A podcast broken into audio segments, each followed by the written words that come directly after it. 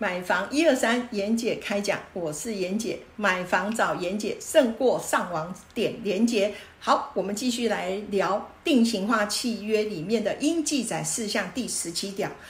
保固的期限跟范围。那保固的部分，我记得最近好像又在修法，就结构的部分，它可能有一些的呃保固的部分需要去做调整。那我觉得不管做什么样的调整，我觉得把房子盖好的这件事情是本来就是很重要。那其实卖方对房子结构的部分，它必须要负责十五年的保固。那室内的部分，一般来讲的部分大概就是一年。那比较有常常有争议的部分，就是在经过第一年的第一个月了哈，发生的问题怎么办？觉得如果是比较负责任的建商，他一定都会介入做所谓的呃修复跟处理。如果是状况是之前有的延伸下来三个月发生的问题，我觉得这些问题事实上有责任的建商，他应该都还是会负起责任来。我是这样说了哈，不代表每个人都会这样做了哈啊。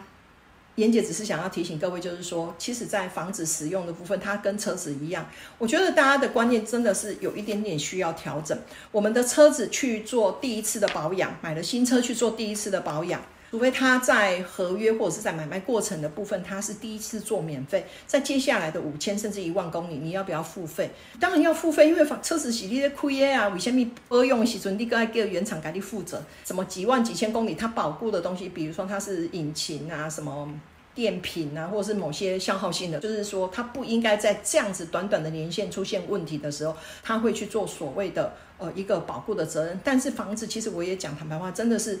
我们大家真的要更正一个观念，就是真的是人为使用故障的东西，我们该该去支付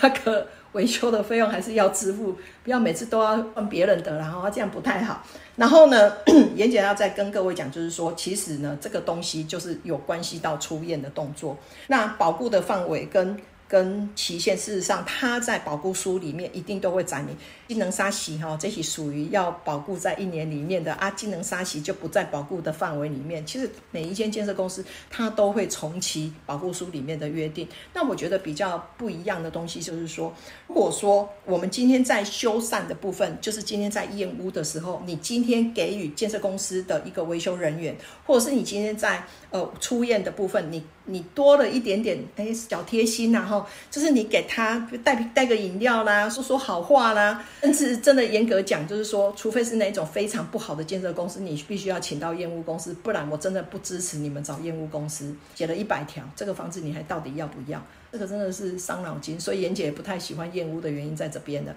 好，那接下来妍姐要讲的就是说，在保固期限内的东西，建设公司一定要去负起责任，把这些东西做好修缮，然后再交给你。那当然，也许墙壁有一些龟裂，我真的想要跟各位讲，裂是正常的，裂的老啊，那个那个是水泥砂浆，它那个水你又没有每天给它浇水，它真的也会瘪啊啊瘪。你要看哦，如果不要超过三米，你那个都没有问题哦。好，如果还有问题的话，就是你在。呃，妍姐的 Line A 提问，那 Line A 的部分是 ID，就是 Cindy，哎，小老鼠 Cindy 一二三，欢迎大家留言跟提问。